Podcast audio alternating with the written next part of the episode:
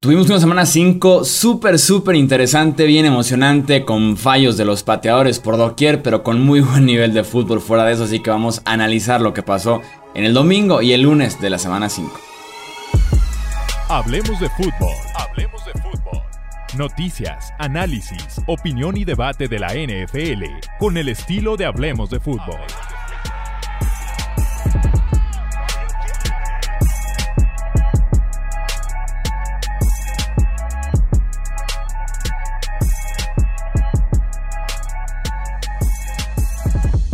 ¿Qué tal amigos? ¿Cómo están? Bienvenidos a un episodio más del podcast Hablemos de Fútbol. Yo soy Jesús Sánchez, un placer que nos acompañen. Tenemos muchísimo de qué hablar el día de hoy, así que vamos al grano. Bienvenidos Tony Álvarez y también Alejandro Romo, amigos, ¿cómo están? Tenemos un episodio bien cargado de información. Muchas gracias, claro que sí, Chuy. ¿Y qué tal, Tony? Buenas, Buenas noches, la verdad es que sí, o sea, tenemos ahorita una bomba de noticia y realmente varios partidos de qué traer un análisis bastante extenso, entonces mejor empezamos. Sí, de, de, todo, la verdad, hay, de verdad, eh, regresos espectaculares, muchos puntos, pocos puntos. Sí, una noticia que nos sacudió desde hace unos días, ¿no?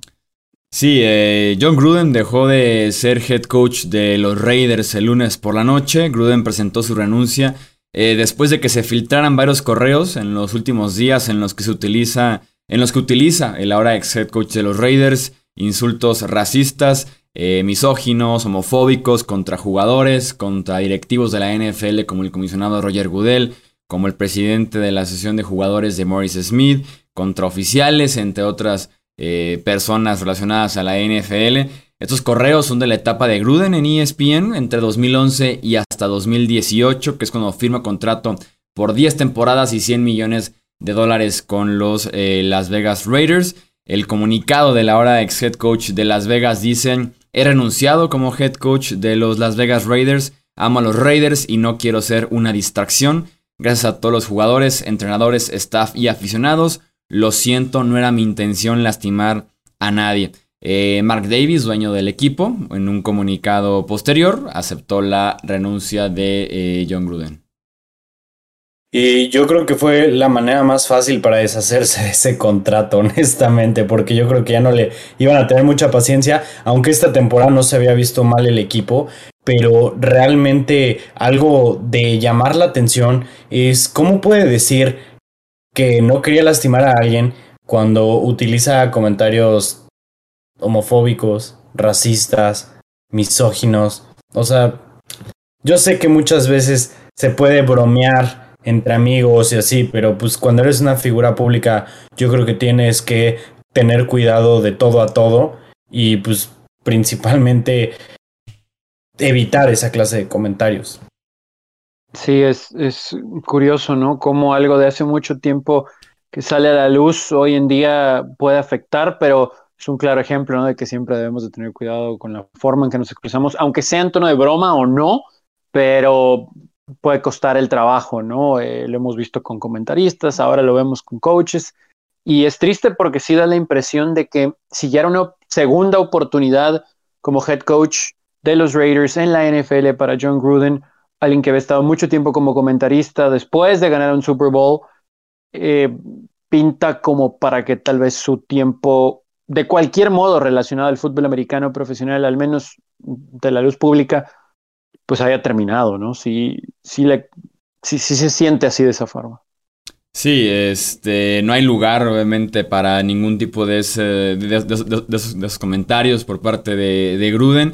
Eh, yo no entiendo mucho el comunicado por qué lo menciona que renuncia como por, no, por no ser una distracción, cuando claramente la renuncia no va por ser una distracción o no. Tal vez habla del arrepentimiento o del no arrepentimiento eh, de John Gruden, pero sí sacudidos en Las Vegas. Inician 3-0, ahora están 3-2, viniendo de perder contra Chicago, que hablaremos de ese partido más adelante, sin eh, head coach, ya con opción interino. Este, y pues no, no, no, luce nada bien el futuro para los Raiders. Eh, pero bueno, seguimos entonces con eh, los partidos de la semana 5. Tuvimos un auténtico partidazo entre los Chargers y los Browns en el SoFi Stadium. Victoria al final de cuentas para los locales 47 a 42. Eh, Romo, estuviste por ahí en ese partido, así que platícanos, analízanos este partidazo que te tocó ver en vivo. Así es, estuve cubriendo, pues hablemos de fútbol ahí desde el estadio, desde el SoFi. Qué increíble está el estadio, pero bueno, ya después platicaremos de eso. Hablando del partido, yo tengo algo muy, pero muy clave que decir y es Justin Herbert hoy en día es top 5 indiscutiblemente. Ya no hay manera de excluirlo de ningún top, ya no hay manera de decir que, que no es uno de los 5 mejores quarterbacks de la NFL porque simplemente lo es. Estos Chargers son completamente renovados, son completamente distintos a los que habíamos visto. Yo nunca había visto a un coach como Brandon Staley que le importara tampoco jugársela en cuarta oportunidad prácticamente en cualquier momento del juego, obviamente eh, digamos en posiciones en posesiones estratégicas, ¿no? Eh, tenían, iban perdiendo por dos posesiones, los detienen y probablemente ahí se hubiera terminado el partido para los Chargers, pero Brandon Staley, muy bien ahí, muchos pantalones, por decirlo así, de que en el segundo cuarto, en cuarto y dos, te la juegas en tu, en tu propio lado del campo. Estos Chargers, de verdad, son uno de los tres mejores equipos. Yo me atrevería a decir que uno de los dos mejores equipos de la conferencia americana y realmente ofensivamente lo demostraron. Por ahí faltó un poco la defensiva contra el acarreo, porque los Browns pudieron hacer más de 250 yardas terrestres. Y eso es algo. Eh, no, no, creo, creo, que no 250 yardas terrestres, disculpen. Este, pero más de 200 yardas terrestres. Y eso sí es algo de preocuparse. Porque no puedes eh, tomar en cuenta que tu ofensiva siempre va a poder eh, poner los, los números que hicieron, ¿no? 26 puntos en el cuarto cuarto es algo inmenso, pero definitivamente hay mucho trabajo que hacer en esa defensiva. Y dentro de tantas cosas que sucedieron en el juego, Justin Herbert casi 400 yardas, 5 touchdowns totales, 4 por aire, 1 él corriendo. Eh, los Chargers vienen de una desventaja eh, porque estaban perdiendo por 14 puntos y le dan la vuelta al encuentro. Inclusive al final se nota cómo Aston Eckler no quiere anotar un touchdown para tratar de ganarlo con un gol de campo sencillo porque ya habían tenido problemas desde esa situación con Tristan Vizcaíno. Yo lo de la defensa le voy a dar el beneficio de la duda a los Chargers por el simple hecho de que en el resto de los juegos lo habían hecho muy bien y el domingo fue un encuentro de esos locos que pocas veces vemos en la liga. Eh, y también tomando en cuenta que Cleveland tenía que explotar, ¿no? Después de lo que se vivió en contra de Minnesota, que fue una pobre exhibición, creíamos que algo iba a, que algo iban a hacer, ¿no? Tanto Baker Mayfield por aire como el juego terrestre con Chubb y con Hunt, que se vio. Entonces creo que por eso solamente le voy a dar el pase libre a la defensa de los Chargers. Pero sí es un problema la situación del pateador. Eh, digo, nos podemos meter en más estadísticas o cosas que pasaron por primera vez. Eh, lo de los Browns, que 42 puntos sin turnover es el primer equipo que pierde, ¿no? Un juego así eh, desde el merger. también la situación Decíamos de los Chargers que estaban perdiendo por 10 puntos o más y no regresaban para ganar un juego desde hace tres años. Hay muchas cosas muy interesantes en este encuentro, pero al final del día creo que me tengo que quedar con eso que comentabas, Alex. Nuevamente los pantalones de Brandon Staley que dice que todo es por un diseño y plan de juego, no nada más porque es cuarta oportunidad me la voy a jugar para mantener la pelota. Es basado un poquito en saber métrica, etcétera. Y también creo que tengo que decir la ejecución de Justin Herbert, ¿no? Que cada vez sigue demostrando que va que vuela rumbo a un grupo selecto, más allá de que está muy joven en su carrera. Ya pasó inclusive a Kurt Warner con más de casi 6.000 yardas en sus primeros 20 inicios eh, en una carrera. O sea, cada vez nos enteramos de más récords de Herbert que a veces ni siquiera teníamos aquí en mente que pueden existir. Y han ganado de formas muy diferentes los Chargers, ¿no? Provocando cuatro robos de balón, ¿no? En contra de los Chiefs o partidos muy, muy apretados eh, como este de los Browns y haciendo tú más bien los puntos. Entonces también se han sabido, creo yo, adaptar semana a semana a conforme se va presentando la situación y también lo que tiene que ver con el rival, porque si en este caso pues enfrentas a Nick Chubb, Karim Hunt y esa línea ofensiva, es muy probable que ninguna defensiva se vaya a comer tantas yardas eh, como, como va a pasar contra Cleveland, ¿no? Entonces, en ese sentido sí se puede dar el beneficio de la duda. La estadística que mencionas vale muchísimo la pena, eh, porque exactamente el equipo que anotaba 40 más puntos con cero entregas de balón tenía récord de 442 victorias y cero derrotas antes de este domingo, que la primera es justamente esta de Cleveland que creo yo es una derrota que se pudo haber evitado por momentos del partido, que se pudo haber planteado un poquito mejor por parte de Kevin Stefanski. aunque entiendo que conforme más apremia el encuentro, conforme más se acerca también el final, a veces los coaches se bloquean con el manejo del reloj o en este caso con el llamado de jugadas. Eh, hubo varias cuartas y corto, tercer y corto en el que no le dan la bola a Nick Chubb, con todo y que hizo 160 yardas en contra de esta defensiva con su respectivo touchdown de más de 50 yardas. Pero sobre todo la última serie ofensiva de Cleveland. La reciben ganando por un punto, 42-41, con 3 minutos y 8 segundos por jugar. Cero jugadas a Nick Chubb, cuando uno esperaría que estás a dos primeros y dieces de acabar con eso. la primera jugada es una carrera de una yarda, Karim Hunt.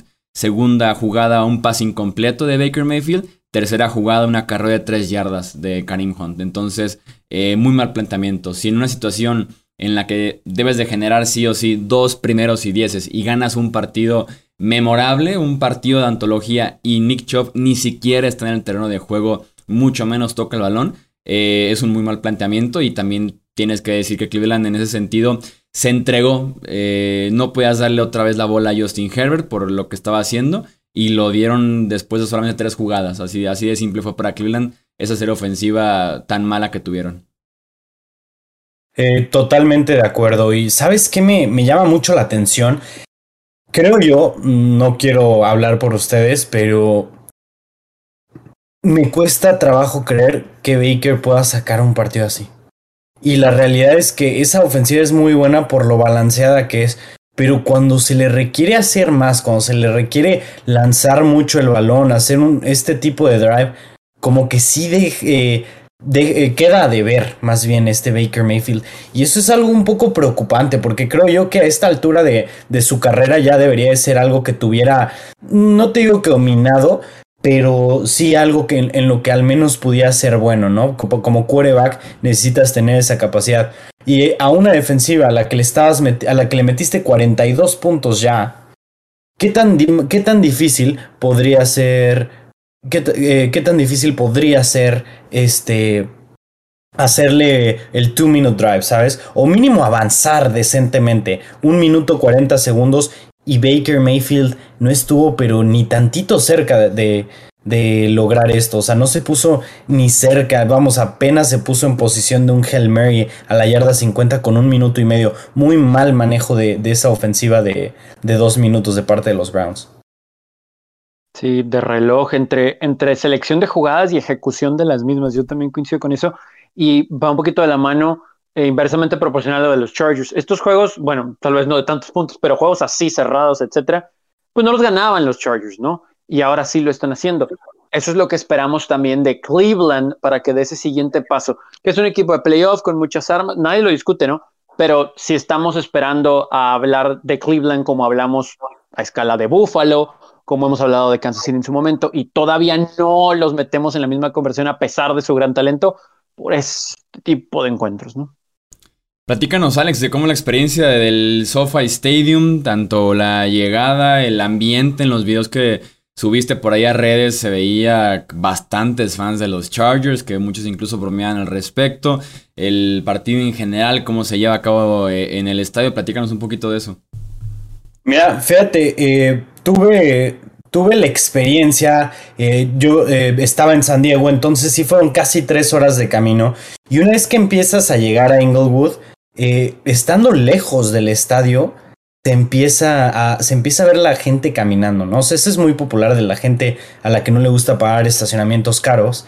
se o sea, que se van desde muy lejos. Y al principio, fíjense que yo veía más Browns veía más gente con jerseys de los Browns y decía, ¿cómo es posible? O sea, va a ser otra, una vez más, va a ser otro juego de visitante para los Chargers, ¿no? Dije, nunca van a tener como un, una buena atmósfera para ellos. Y eso cambió una vez que ya estaba en el estadio, ya vi mucho más jersey azul, de hecho pues los touchdowns se escuchaban muy pero muy buena atmósfera, muy buena energía de parte de los fans de Chargers, al menos en este partido. Y en realidad fue, eh, fue una atmósfera muy positiva lo, que yo vi. El estadio es, es, un concepto completamente distinto al que conocemos en la NFL, porque es un estadio techado sin ser cerrado. ¿A qué me refiero con esto? Eh, no le va a caer nunca una gota de, de agua de, de lluvia al estadio, porque tiene un techo encima, pero que no no cierra el estadio. O sea, el estadio, digamos, es, es al aire libre y digamos que como si pusieran una carpa. Eh, de esa manera lo podría explicar. Como si pusieran una carpa sobre el estadio para para evitar la lluvia. Y la estructura, eh, las, eh, las facilidades, este, todo en el estadio eh, está increíble, la verdad. Muy buena comida, los corredores muy amplios, este, televisiones por todos lados, las suites se ven preciosas. Algo muy algo que me llamó mucho la atención es la comodidad de los asientos. Fui de rápido antes de tomar mi lugar en la prensa a un asiento porque había leído que eran buenos asientos y efectivamente sí, se sienten de, muy buena calidad estos asientos, eh, tienen buen espacio, no es, no es, de esos que estás como todo apretado en, en los estadios, principalmente para la gente gran, eh, grande. Y en, general el, el, estadio es eh, increíble. Las pantallas, la pantalla inmensa es algo es, algo fuera de este mundo, de verdad. Yo he ido al, ATT Stadium y tienen las, la mega pantalla, ¿no? Pero definitivamente es mucho más funcional de esta manera, porque si estás en una esquina, así como yo lo estuve, este, en el, en el ATT Stadium, sí te pierdes un poco de, de lo que es, ¿no? La perspectiva. Pero esta pantalla está diseñada para verse increíble desde cualquier lugar. La verdad es que sin duda alguna es el mejor estadio que yo he visitado y de verdad les recomiendo que si andan por allá, vayan a ver un partido, vayan a visitar este estadio que, que es otra onda.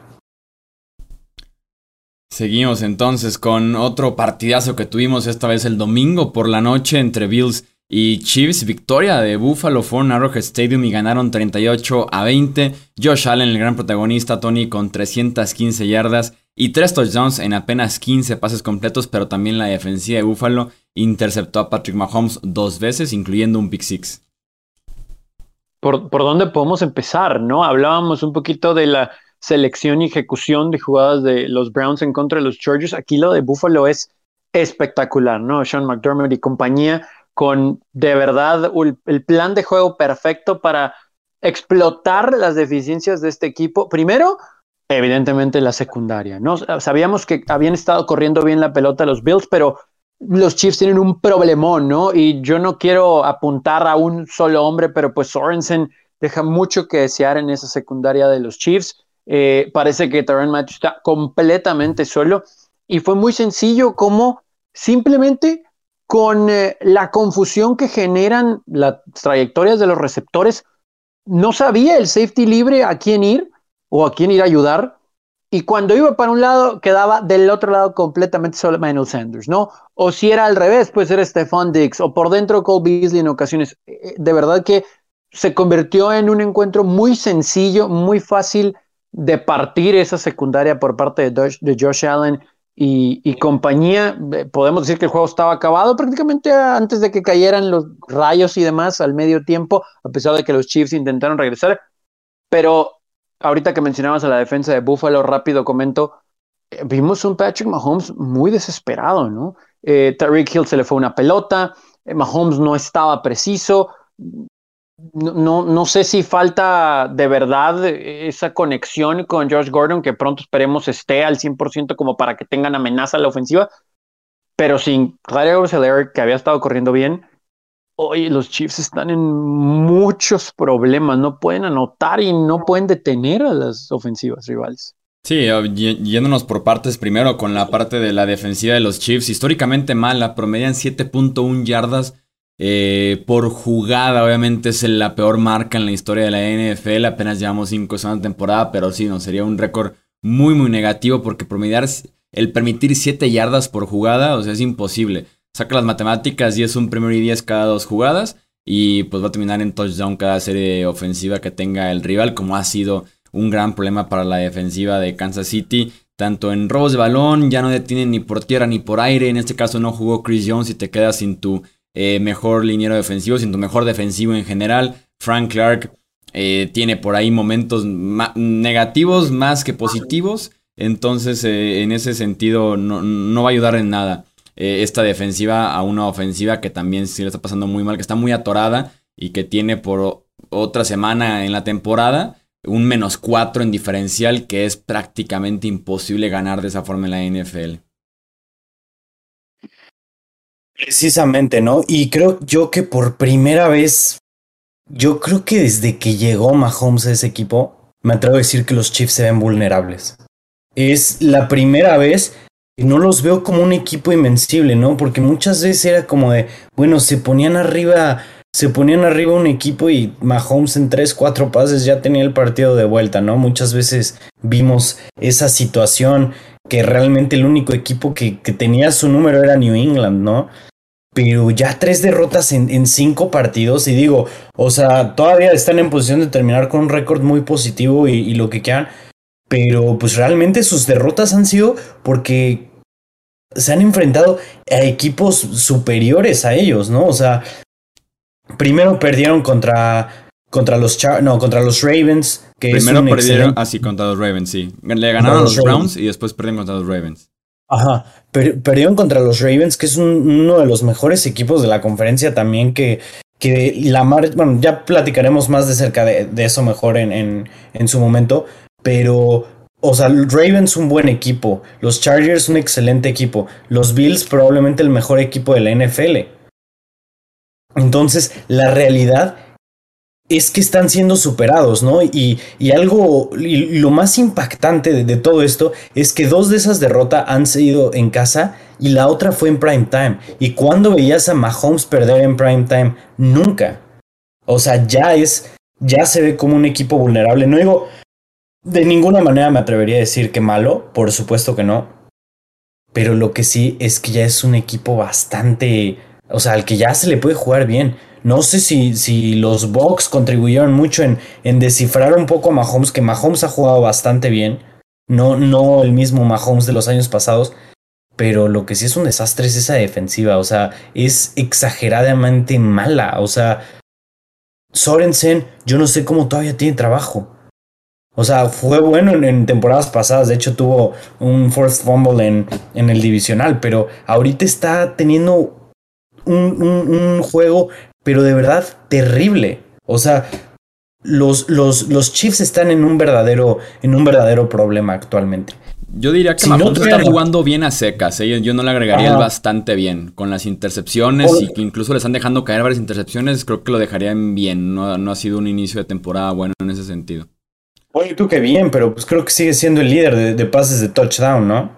sí, pero con el roster que tiene Kansas City, que fue una parte de lo que se analizó al principio con las previas, es para que Mahomes tenga que estar jugando nivel Hall of Fame, para que rescate un roster que no tiene wide receiver 2, 3 y 4, que no tiene un tight número 2, que no tiene juego terrestre, porque no tiene running backs, que la defensiva es la peor en la historia de la NFL después de 5 semanas. Se requiere de un Mahomes eh, nivel MVP, nivel el mejor de la historia, y no es ese Mahomes hoy en día. Por algo no, no está pasando bien.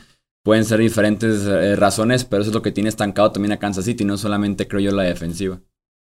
Eh, estoy de acuerdo, pero pues también si te das cuenta, eh, bueno, sus estadísticas sí están infladas, pero tiene 16 touchdowns, casi el 70% de pases completos, tiene 1500 yardas, o sea, está en, cuanto a, a, yardas, está en el número 3, 4, 5, en el número 6. En cuanto a touchdowns, está en el número 1. En cuanto a rating total, está en número.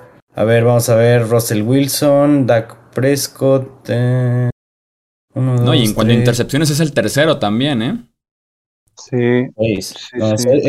eso, sí, ha, lanzado muchas intercepciones. Y, y la han dejado caer también varias. No es el principal problema, no, no es aquí decir los Chiefs tienen marca perdedora por Mahomes. Simplemente no está bien rodeado. Creo yo que no está bien rodeado. Puede que sea un poquito de descifrar a Mahomes, la inofensiva que estuvo renovada que no hay excusas ya en ese sentido. No la ha pasado tampoco el todo bien contra 4 o 5 nada más defensivos presionando al coreback. Eh, y no tienen cómo compensar. Aparte de que el calendario ha sido muy, muy, muy bravo. En ese sentido, no hay mucho para dónde hacerse. Sí, y la verdad es que muy maquilladas sus estadísticas, porque por ejemplo, la semana pasada tuvo, tuvo 15, tuvo 5 pases de anotación, pero entre sus primeros tres pases de anotación no eran ni 10 yardas aéreas. Dos pases de esos que nada más se los avienta así de, de rápido a Kelsey o a otro jugador. Y esta semana fue lo mismo, ¿no?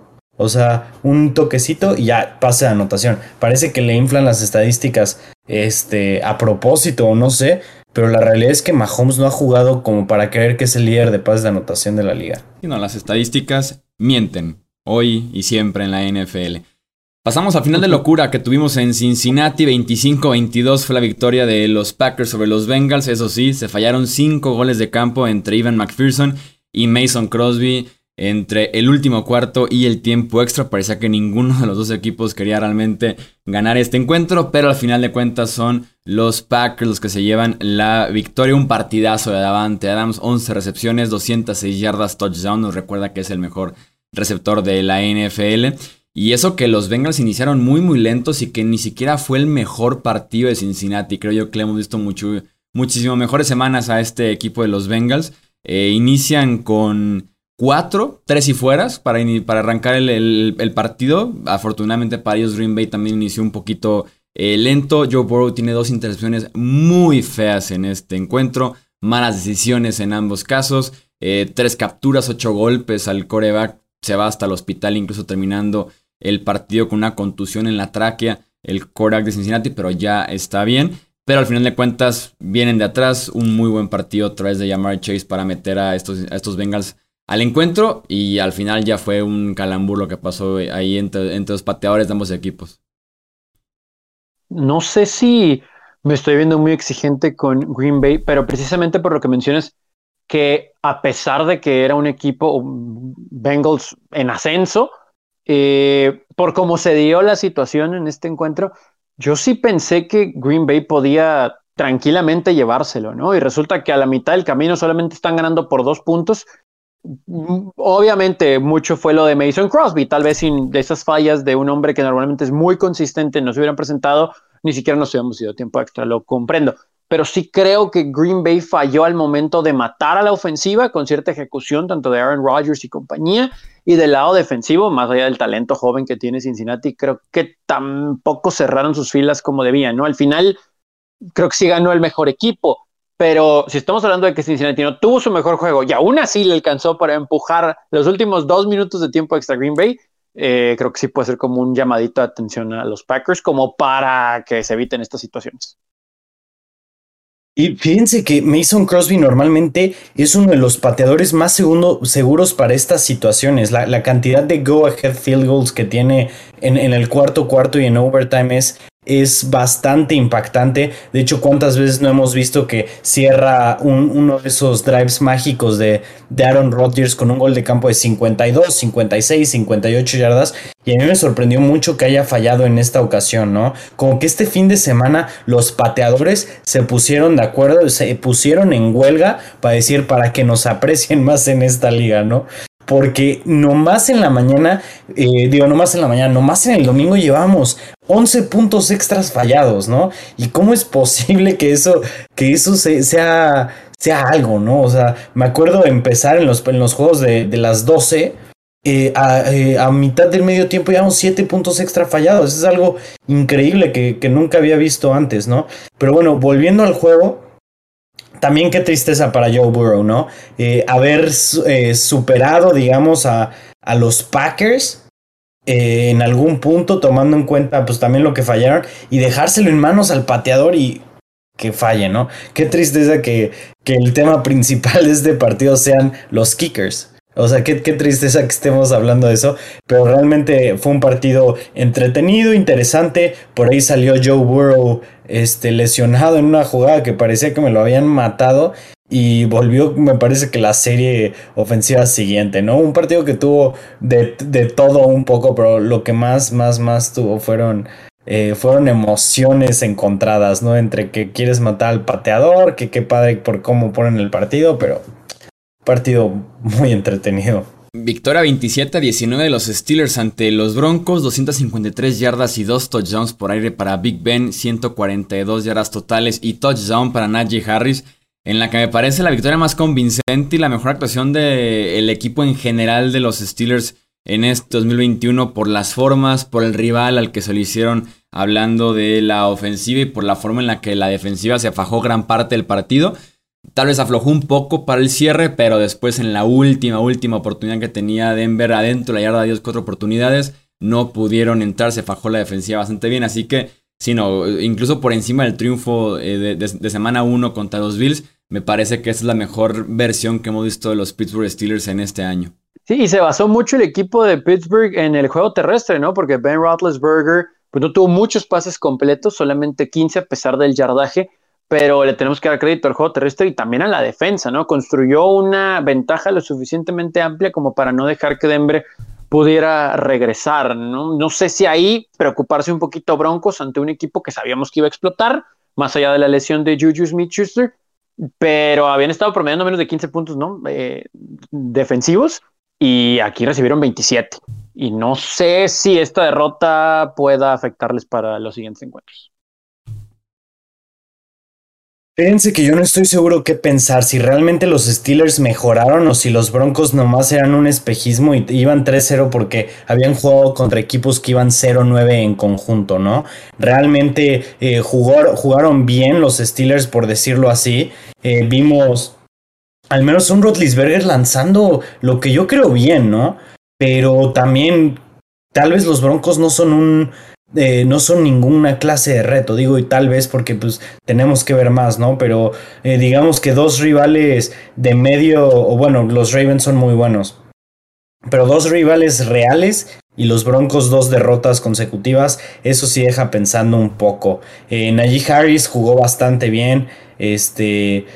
Tuvieron la mala suerte de que Juju Smith Schuster se lesionó para toda la temporada ahora que se, se va a someter a cirugía al hombro. Pero. Sí, lo, bueno de la lesión de Yuyu, lo, bueno entre comillas es que ya estaba relegado a ser el número 3. Ya por mucho Chase Claypool y Deontay Johnson se habían robado el 1 y el 2 de esa, de esa ofensiva, por lo menos, ¿no? Pero si Yuyu apostó por él, eh, contrato solamente un año, y va a llegar a la agencia libre o tal vez otro mercado frío para, para Yuyu. Sí, estoy de acuerdo. Seguimos con el lunes por la noche entre Baltimore e Indianapolis. Los Ravens vienen de atrás 19 puntos de desventaja, fue lo que remontaron. Ganan 31 a 25 y fue la noche de Lamar Jackson, ¿eh? 37 de 43, 442 yardas aéreas, 4 pases de touchdown, 0 intercepciones para el coreback de los Ravens que se lució en esta remontada. Y justamente lo que quería comentar hace rato eh, era que pues, pensábamos muchos que Lamar Jackson no podía completar un comeback, eh, digamos, de un margen amplio por el estilo de juego que tenía, porque antes se veía muy limitado a, a correr el balón este, nada más o hacer pases cortos, etcétera. Pero el día de hoy la verdad es que nos sorprendió a todos. Creo yo que jugó excelente en el juego aéreo, en el juego terrestre. Hoy fue donde no se lució tanto, pero hizo más, em, hizo lo suficiente más bien para poder eh, sacar esta victoria que muy importante eh, anímicamente, este, venir de atrás y, y venir de atrás 19 puntos y ganar en tiempo extra cuando pues ya estaban medio ya estaba medio complicado a finales del tercer cuarto es algo muy positivo para ellos no yo creo que va a ser un partidazo la semana que viene ya lo platicaríamos el jueves pero el partidazo que nos va a tocar el Ravens Chargers de la semana que entra yo creo que va a ser el Game of the Week. Y nada más para darle cierto crédito a los Colts y creo que la secuencia que cambia el partido es cuando, bueno, primero el crédito a la línea ofensiva de los Colts, que le había hecho muy bien, le habían corrido como habían querido esta defensa de los Ravens, habían controlado las trincheras. Carson Wentz había jugado lo suficientemente bien para ganar, pero aquí es donde vienen los problemas. Eh, Rodrigo Blankership estaba tocado de la cadera, e inclusive no iba a patear un gol de campo antes de que se fueran al, al descanso, pero hubo ahí una situación de un castigo y le dieron la oportunidad y mete un gol de campo y justo cuando en teoría van a amarrar el juego para ponerlo a 10 puntos de ventaja, Calais Campbell se desayunó a Calais Campbell de sus primeros años y, termina irrumpiendo en la línea, en los equipos especiales, levanta las dos manos, bloquea el gol de campo. Antes de eso, ya había detenido la jugada anterior para forzar el gol de campo y viene la serie ofensiva del empate de los Ravens y ya no vieron la pelota los Colts eh, hasta que intentaron un gol de campo otra vez. Y bueno, pues como fue la semana de fallar patadas, pues la falló. no fue la excepción. En tiempo. Seguimos entonces con ronda rápida para cerrar aquí con la semana número 5. Victoria 44-20 de los Cowboys ante los, ante los Giants. 515 yardas hizo la ofensiva de los Cowboys, 26 primeras oportunidades, 44 puntos obviamente. Eh, se lució Dak Prescott otra vez, también un muy buen partido de Kellen Moore llamando las jugadas porque involucró a todos en esa ofensiva.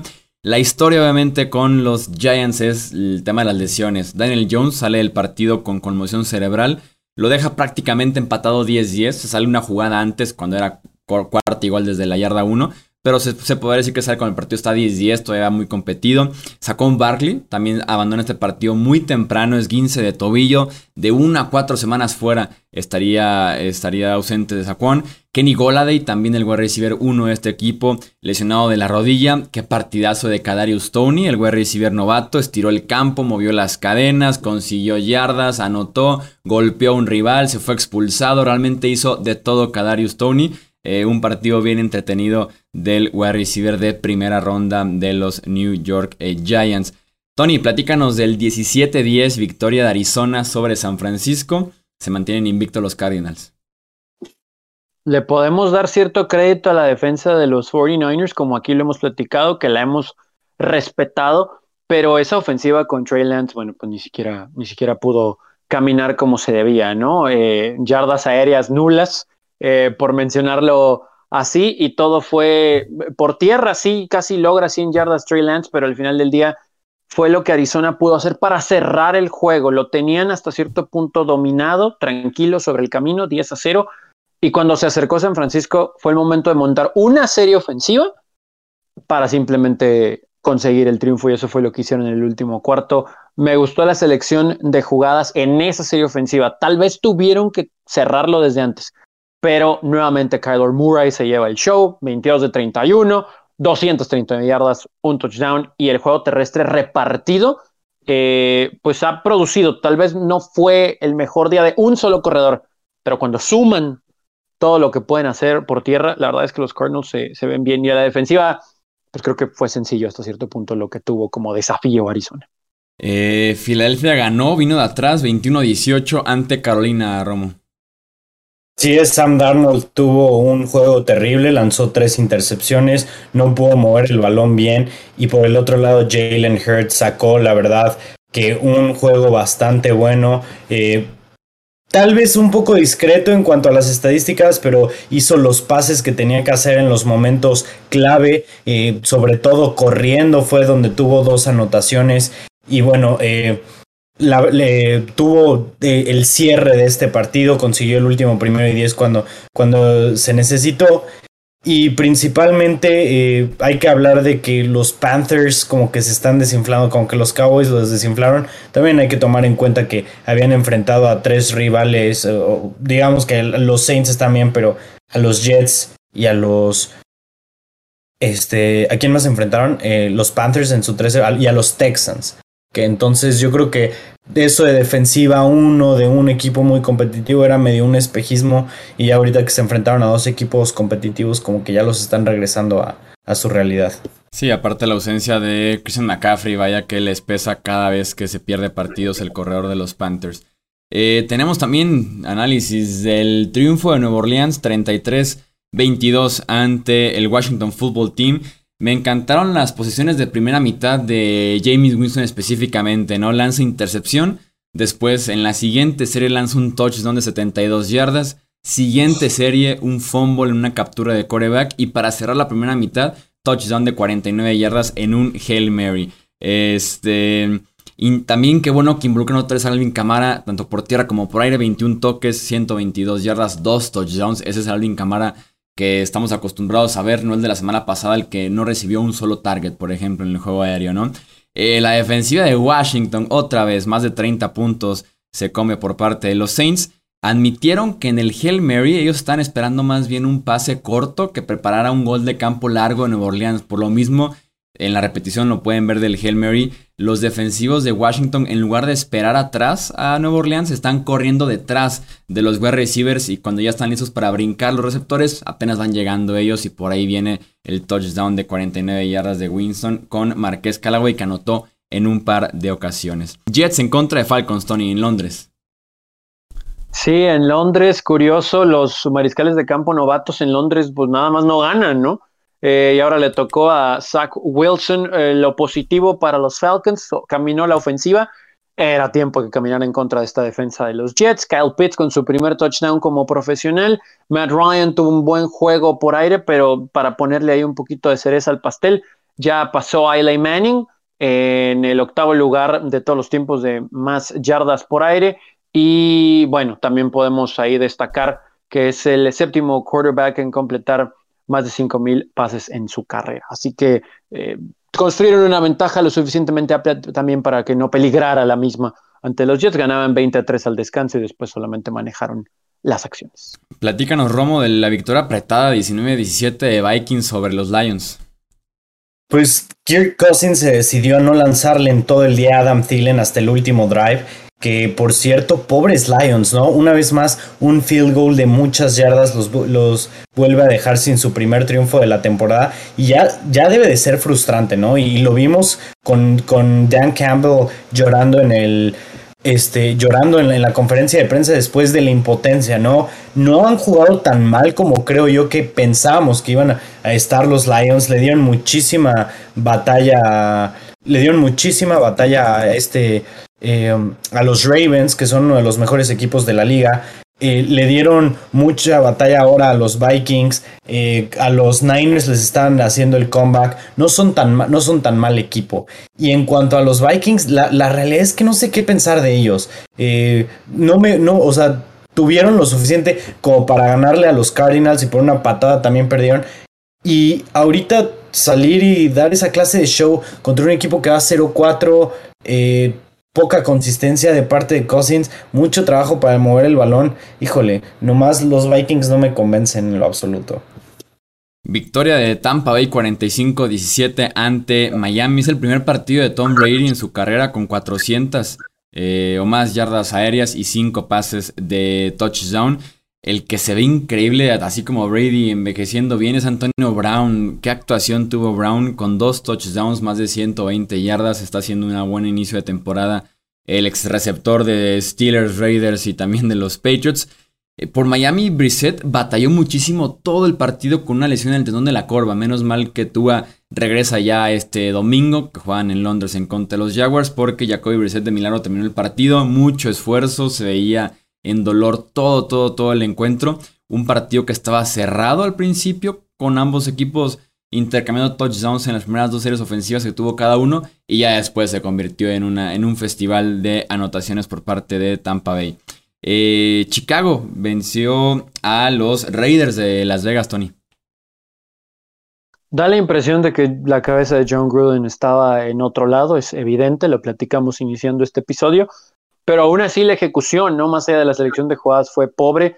Los Raiders estaban ganando 3 a 0 el juego y ya no volvieron a tener la ventaja. No han anotado en sus últimos 12 juegos en su primera posesión y además no han ganado un juego en tres años desde que vienen de una derrota divisional como la que sucedió en contra de los Chargers en Monday Night Football.